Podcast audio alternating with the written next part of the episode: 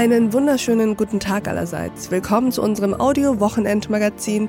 Wie schön, dass Sie dabei sind. Ich lade Sie heute ein zu einer Ode an die Nachbarschaft, empfehle Ihnen ein bemerkenswert reflektiertes Gespräch über plötzlichen Erfolg. Wir amüsieren uns über die erstaunlich offen zur Schau gestellte Humorlosigkeit und Intoleranz innerhalb der CDU.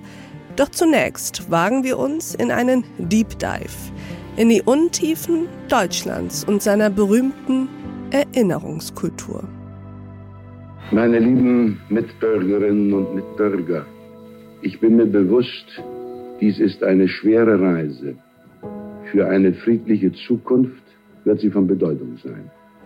Wir brauchen und wir haben die Kraft, der Wahrheit, so gut wir es können, ins Auge zu sehen, ohne Beschönigung und ohne Einseitigkeit. Es ist für mich eine große Ehre und es erfüllt mich mit Dankbarkeit, heute hier bei Ihnen zu sein und zu Ihnen sprechen zu dürfen.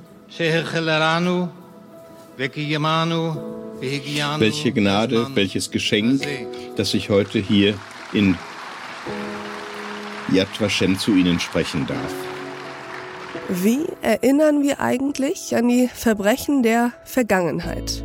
Im Großen und Ganzen doch ziemlich beispielhaft, würden vermutlich die allermeisten in Deutschland sagen. Nirgendwo ist das Gedenken und Mahnen derart explizit Teil der Staatsräson wie hierzulande. Erinnerungskultur nennen wir das. Doch wer erinnert hier wen eigentlich an was und wie?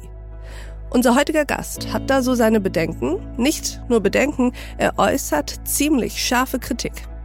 Das, was wir Erinnerungskultur nennen, das nennt er Versöhnungstheater. Meine Damen und Herren, Max Czolek.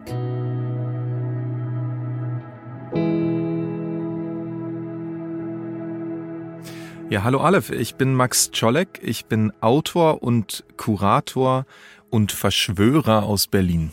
Du bist Verschwörer? Ja, ich verschwöre mich immer wieder mit anderen Leuten, mal im Maxim Gorki Theater, mal im Jüdischen Museum Frankfurt am Main, wenn es darum geht, die Kulturgeschichte jüdischer Rache erstmals zu erzählen. Ich freue mich sehr, dass du hier bist, Max. Du bist nicht zum ersten Mal im achten Tag. Du und ich, wir kennen uns schon ein bisschen. Und ähm, du hast ein neues Buch herausgebracht, eine Essay-Sammlung. Es heißt Versöhnungstheater. Und Deine These ist so ein wenig, dass es der deutschen Erinnerungskultur weniger um ein Aussöhnen mit den Opfern der Shoah geht, sondern mehr um das Versöhnen mit der eigenen deutschen Vergangenheit und also mit sich selbst. Habe ich das gerade richtig mehr oder weniger zusammengefasst? Ja, total richtig, Aleph. Ich glaube, ich würde es einfach nur ergänzen und sagen, Unbedingt. Und das Versöhnungstheater steht am Ende einer Entwicklung. Das hat es nicht schon immer gegeben, sondern das ist, ich würde sagen, die dritte Stufe der Entwicklung der deutschen Erinnerungskultur. Was sind die ersten beiden? Ganz knapp. Ganz knapp. Die erste dauert ungefähr bis 1970. Ich beziehe mich jetzt auf Westdeutschland.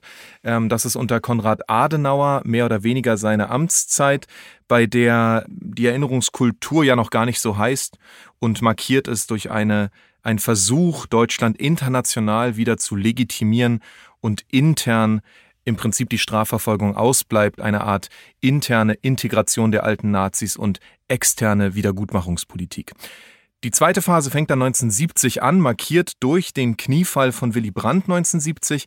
Ähm, dies markiert durch eine Intensivierung symbolischer Handlungen, sowas wie Kniefälle, Reden, zum Beispiel die Weizsäcker Rede am 8. Mai 1985 oder Gedenktage, Gedenkorte äh, und so weiter und so fort. Das ist die zweite Phase der Erinnerung. Und die dritte Phase und die nenne ich Versöhnungstheater, die beginnt mehr oder weniger 89, 90. In der wird die Infrastruktur der Erinnerung, die seit Willy Brandt entwickelt worden ist, zur Grundlage dafür, Deutschland wieder neu zu erfinden und wieder zu normalisieren. Und wir sehen es zum Beispiel an der Weltmeisterschaft 2006, der Rückkehr der deutschen Fahnen, am Heimatministerium äh, oder auch an so etwas wie der sogenannten Zeitenwende. Mm, ich würde gerne kurz einmal mit dir ein bisschen etymologisch werden oder zumindest mal mir diesen Begriff vornehmen, Versöhnungstheater, insbesondere den zweiten Teil.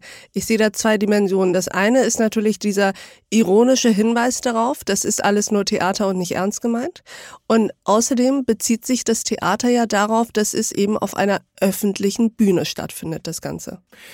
Genau, und beide Aspekte, würde ich aber sagen, sind eigentlich ähm, normale Merkmale einer öffentlichen Handlung. Öffentliche Handlungen finden immer mit einer gewissen Dramaturgie statt. Leute haben unterschiedliche Rollen. Übrigens auch ein Gespräch wie dieses hier äh, in einem Podcast auf einem Schiff hat bestimmte Rollen. Wir beide haben Rollen, der Kapitän hat auch eine Rolle ähm, und so weiter und so fort.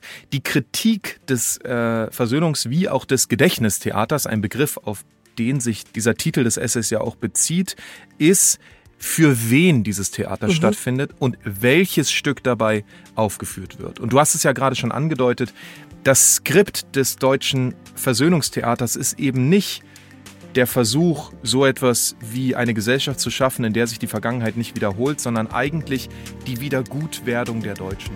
Woran machst du das fest? Ich frage deshalb, weil wir das natürlich jetzt so ein bisschen ausklamüsern müssen, aber auch deshalb, diese Folge in voller Länge finden Sie auf thepioneer.de oder in unserer Pioneer App. Bis zum nächsten Mal, Ihre Alef Doan.